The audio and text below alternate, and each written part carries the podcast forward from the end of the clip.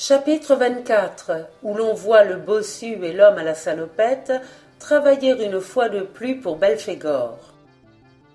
Vers minuit, l'homme à la salopette descendait de moto devant la masure où nous avons vu s'enfermer l'homme de confiance du baron Papillon. Il s'en fut tout droit tirer le nœud d'une corde qui pendait à travers une étroite ouverture pratiquée au milieu de la porte. Le tintement d'une sonnette fêlée retentit à l'intérieur de la bicoque. Puis ce fut presque aussitôt un bruit de ferraille retentissant, et lui s'entrebâilla, laissant apparaître la tête de Luckner qui, d'un simple signe, invita son complice à entrer. L'homme à la salopette, tout en tenant à la main sa moto, franchit le seuil, appuya sa machine contre la muraille, et tandis que le bossu replaçait la chaîne et poussait les verrous, il regarda autour de lui. Il se trouvait dans une sorte d'atelier de mécanicien uniquement éclairé par une puissante lampe électrique dont un abat-jour concentrait la lumière sur un établi qui supportait un compteur à gaz, et tout un attirail complet de pinces, de tenailles, d'écrous et de clés anglaises. Tout de suite, l'homme à la salopette reprenait. Il vient de se passer de graves événements. Quoi donc? Jacques Bellegarde est vivant. C'est impossible. J'en suis sûr. Allons donc, je l'ai vu couler rapide dans l'Oise, et vous avez constaté aussi bien que moi qu'au bout de cinq minutes, il n'avait pas reparu à la surface. J'ignore comment il a pu se tirer d'affaire, mais aussi vrai que j'existe, et je n'ai pas eu la berlue, je l'ai vu, il y a deux heures, pénétrer dans l'hôtel de Simone des Roches. Je n'ai fait ni une ni deux. J'ai vite couru chez un marchand de vin du voisinage et j'ai téléphoné à la police, près de laquelle je me suis fait passer pour un agent de service dans le quartier, que le gibier qu'elle recherchait se trouvait chez son ancienne amie. Une demi-heure après, l'inspecteur Ménardier arrivait en auto avec quatre bourres, mais il était trop tard. Bellegarde les avait déjà mis. Le bossu mâchonna un juron de colère, puis il fit rageusement Il faut absolument retrouver sa trace. C'est fait, répliqua l'homme à la salopette d'un air triomphant. Après avoir téléphoné à la police, je me suis empressé de regagner les abords de l'hôtel, et je me suis mis en observation. J'avais peur que Bellegarde ne quittât la maison avant l'arrivée de la rousse. Mais ces messieurs de la préfecture ont vite fait. Moins de vingt minutes après mon coup de téléphone, ils rappliquaient en auto. J'ai attendu un bon moment. Pour moi, il n'y avait pas d'erreur. Ménardier et ses hommes avaient trouvé l'oiseau au nid. Sans doute était-il en train de le cuisiner et, comme j'avais hâte de vous rejoindre, je m'en fus chercher ma moto, que j'avais cachée sous un tas de broussailles dans le chemin des Lilas. Mais au moment où je débouchais dans cette ruelle, qu'est-ce que je vois?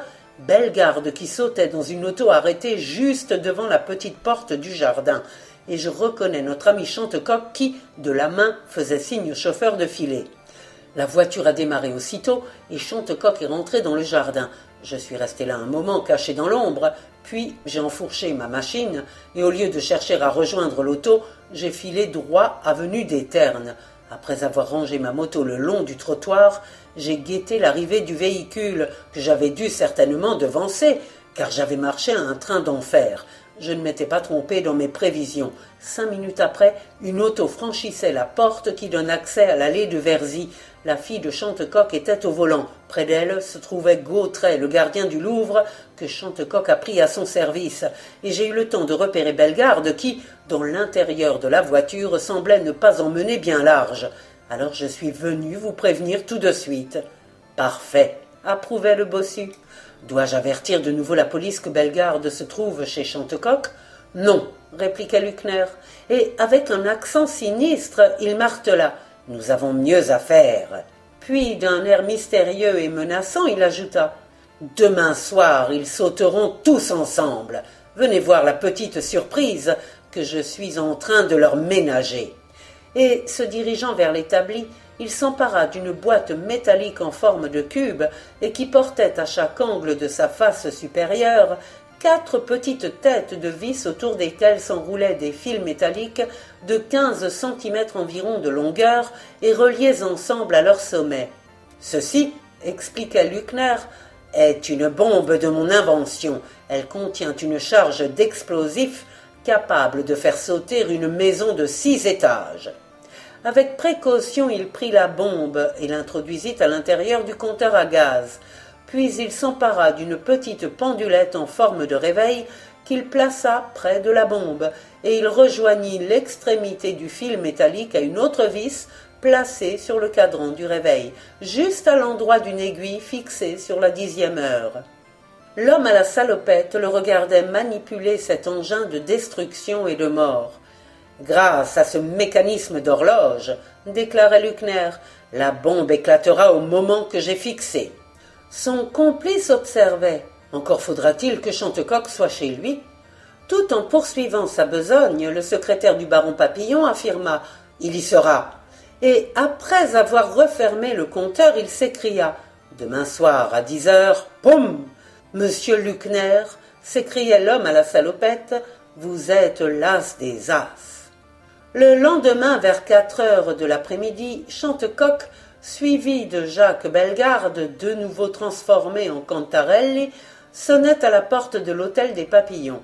Le concierge s'en vint leur ouvrir assez rapidement, mais reconnaissant les deux personnages qui s'était déjà présenté la veille, il prit aussitôt une mine renfrognée qui exprimait clairement Encore vous Chantecoq, nullement impressionné par ce peu favorable accueil, fit avec une courtoisie parfaite. Monsieur le baron Papillon Le portier répliquait Monsieur le baron et madame la baronne sont sortis. Cependant, reprenait le détective, et prenant dans son portefeuille un pneu qu'il avait reçu dans la matinée, il le tendit au concierge tout en disant Veuillez prendre connaissance de ceci. Le cerbère s'empara du message et lut ce qui suit. Monsieur le baron Papillon fait savoir à monsieur Chantecoq qu'il le recevra aujourd'hui jeudi vers quatre heures. Ces lignes étaient suivies d'une signature absolument illisible. Le portier reprenait d'un air perplexe. C'est bien en effet l'écriture de monsieur le secrétaire. Sans doute monsieur le baron aura-t-il oublié qu'il vous avait donné rendez-vous, car je vous assure qu'il n'est pas là, pas plus que madame la baronne. Il y a une heure qu'ils sont partis en auto. Je ne sais même pas s'ils rentreront dîner. C'est incompréhensible, murmurait le détective. Que voulez-vous que j'y fasse? grommelait le concierge. Chantecoq voulut insister, mais le portier lui coupa la parole en proférant d'un air courroucé puisque je vous dis que monsieur le baron n'est pas là. Et il referma la porte au nez des visiteurs. C'est bizarre, dit le grand détective au reporter. En effet, ponctuait le faux Cantarelli. Mais le grand limier reprenait aussitôt. Ne nous frappons pas. Je vous garantis que, dès demain, je verrai le baron Papillon, et il faudra bien qu'il me dise d'où vient le grimoire. À la même heure, une voiture à bras traînée par l'homme à la salopette et poussée par le bossu camouflé en vieil ouvrier plombier, s'arrêtait devant la villa de Chantecoq. L'homme à la salopette s'arrêtait à la porte.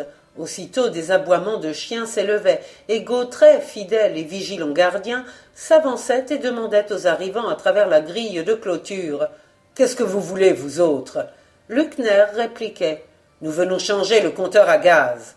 Et, à travers les barreaux, il tendit à Gautret un papier que le brave garçon lut avec la plus grande attention. Pandore et Vidocq, dans l'expectative, fixaient leurs yeux ardents sur Gautret, attendant des ordres. Celui-ci, au bout d'un instant, rendit au bossu le papier qui reproduisait d'une façon rigoureusement exacte la formule ordinairement usitée en pareil cas. Puis il ajouta, en ouvrant lui-même la porte.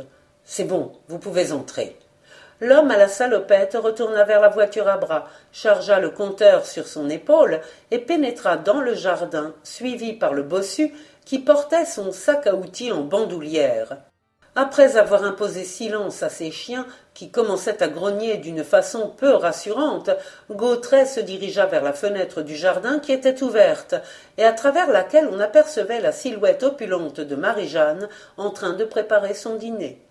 Marie-Jeanne Marie-Jeanne appelait Gautret. Qu'est-ce qu'il y a? répliqua le cordon bleu sans quitter son fourneau. Viens un peu.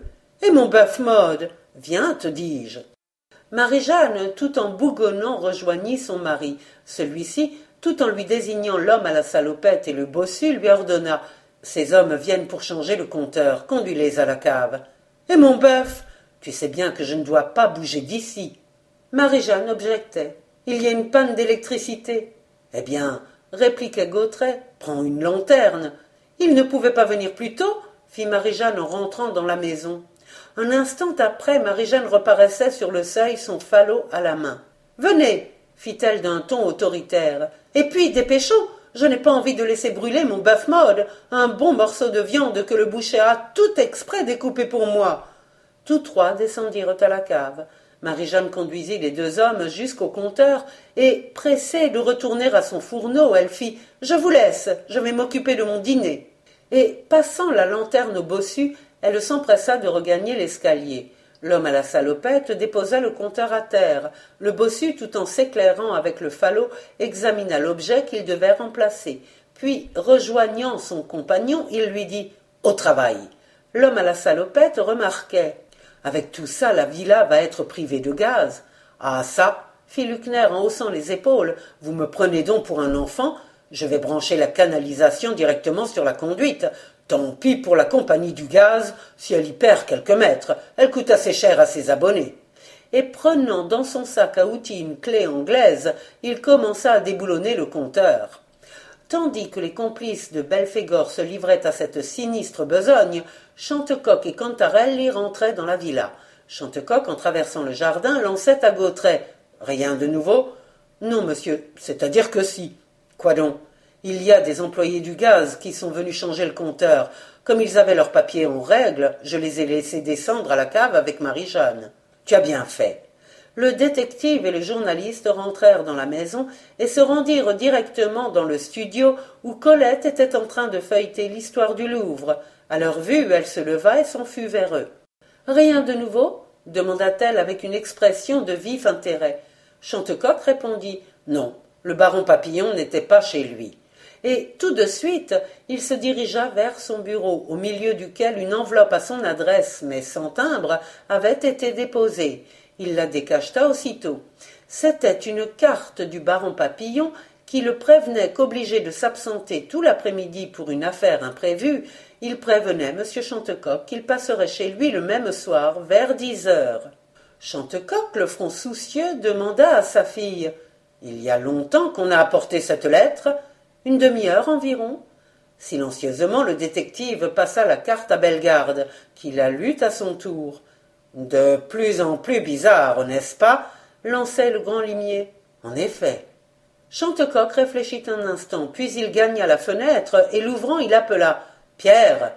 À ce moment, l'homme à la salopette, qui portait sur son dos le compteur qu'il venait de remplacer, et le bossu son sac en bandoulière, traversait le jardin et se dirigeait vers la sortie. Pierre répéta Chantecoq d'une voix vibrante, car le gardien, occupé à ouvrir la porte aux deux faux gaziers, n'avait pas entendu le premier appel du détective. Abandonnant les deux personnages qui s'empressèrent de gagner la rue et de déguerpir avec leur voiture à bras, Gautret accourut vers son patron qui lui fit signe de le rejoindre dans le studio. Dès qu'il apparut, le détective, l'œil brillant, les narines dilatées, lui renouvela la question qu'il avait déjà posée à sa fille. Qui a apporté cette lettre Je ne sais pas, monsieur, répliqua Gautret. Je l'ai trouvée sous la porte. Vous étiez cependant dans le jardin Oui, monsieur. Avec les chiens Avec les chiens. Et comment se fait-il que vous n'ayez rien vu et qu'il n'ait pas aboyé? Pour ce qui est de moi, monsieur, comme je faisais les cent pas afin de me dégourdir les jambes, il est possible, il est même certain que le type qui a apporté cela aura glissé cette lettre pendant que j'avais le dos tourné. Quant aux chiens, ils ont fait leur métier, ils ont hurlé. C'est ce qui m'a fait me retourner, et c'est alors que j'ai vu l'enveloppe. Les chiens étaient déjà à la porte, debout contre la grille. J'ai regardé au dehors, il n'y avait personne. Alors j'ai pris la lettre, et je l'ai remise à Marie-Jeanne, qui a dû la déposer sur le bureau de monsieur. Bien, fit Chantecoq en appuyant sur le bouton d'une sonnerie électrique. Colette allait l'interroger, mais d'un geste bref, son père lui imposa silence. Marie-Jeanne venait d'apparaître. Tout de suite, le détective lui demandait C'est vous qui avez accompagné à la cave les hommes qui venaient changer le compteur Oui, monsieur. Vous êtes resté avec eux? Rien qu'un petit moment. Je suis remonté à cause de mon bœuf mode qui était sur le feu. Chantecoq fronça les sourcils. La bonne madame Gautret reprenait. J'ai cru que je pouvais le faire sans inconvénient. Les employés du gaz sont des gens très bien. Le détective répliquait d'un air grave. Oui, quand ce sont les employés du gaz. Marie-Jeanne, pressentant qu'elle avait fait une lourde gaffe, et peut-être pire encore, baissa le nez. Allons voir cela, décidait le détective d'un air résolu, et il ajouta Vous, Pierre, reprenez votre faction, et vous, Marie-Jeanne, accompagnez-moi, car j'aurai sans doute des questions à vous poser, et il faut que vous soyez là pour me répondre.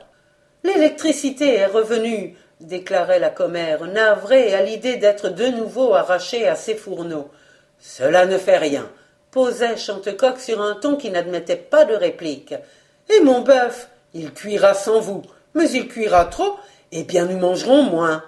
Quelques secondes après Chantecoq, sa fille, le reporter et la cuisinière pénétraient dans la cave. Le détective tourna un commutateur. Une clarté se répandit très suffisante pour permettre au limier de procéder à ses investigations. Celui-ci se dirigea tout droit vers le compteur contre lequel il appuya son oreille, et dans un profond silence il écouta. Le très léger tic-tac du réveil parvint à son oreille. Il écouta encore, puis se tournant vers Jacques, Colette et Marie-Jeanne, il scanda froidement. Il y a une bombe là-dedans. Une bombe répéta Marie-Jeanne effrayée, et elle se laissa tomber sur une caisse à savon qui s'effondra sous son poids. Tandis que le reporter l'aidait à se relever, Chantecoq, avec ce merveilleux sang-froid qui ne l'abandonnait jamais, même au cours des situations les plus périlleuses, dit à sa fille Va vite me chercher la boîte B, qui se trouve dans mon laboratoire, dans le tiroir de l'armoire numéro 3. La jeune fille obéit aussitôt. Mon Dieu, mon Dieu se lamentait Marie-Jeanne. Pourvu que nous ne sautions pas pendant ce temps-là. Ne dites donc pas de bêtises, proférait Chantecoq. Cette bombe, j'en suis sûr, a été réglée de telle sorte qu'elle ne doit éclater qu'à une heure où celui qui l'a fabriquée est bien sûr que je serai chez moi, c'est-à-dire pendant la nuit. C'est la logique et l'évidence même, affirmait Bellegarde. Marie-Jeanne reprenait. Monsieur Chantecoq, pardonnez-nous à mon mari et à moi.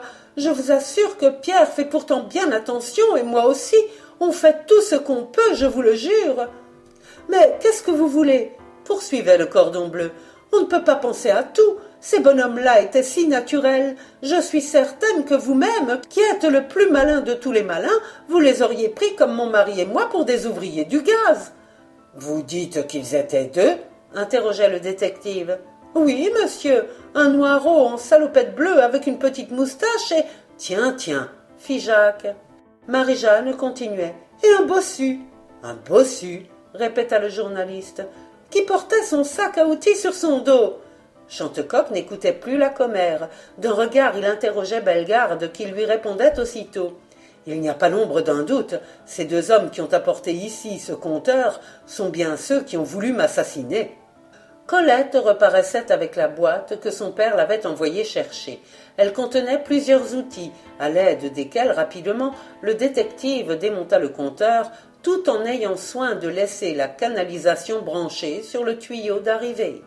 Je m'arrangerai avec la compagnie, fit-il, car il ne faut pas que cette bonne Marie-Jeanne manque de gaz. Après avoir placé le compteur sur son épaule, il quitta la cave, suivi par Colette, Jacques et Marie-Jeanne, qui avaient eu soin de reprendre la boîte à outils.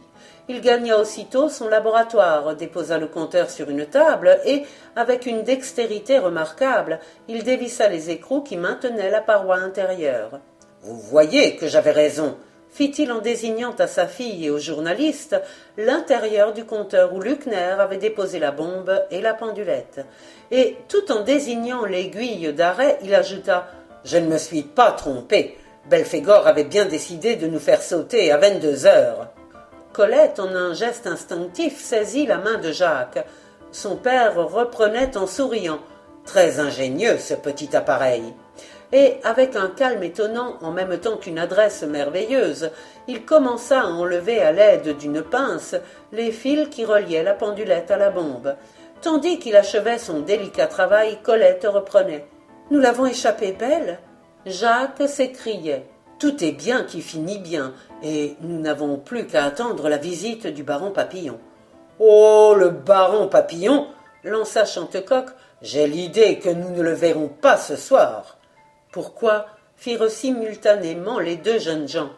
Chantecoq ne répondit pas à leurs questions, et, comme s'il poursuivait uniquement sa pensée, il martela. Mais demain, il faudra bien qu'il me livre son secret.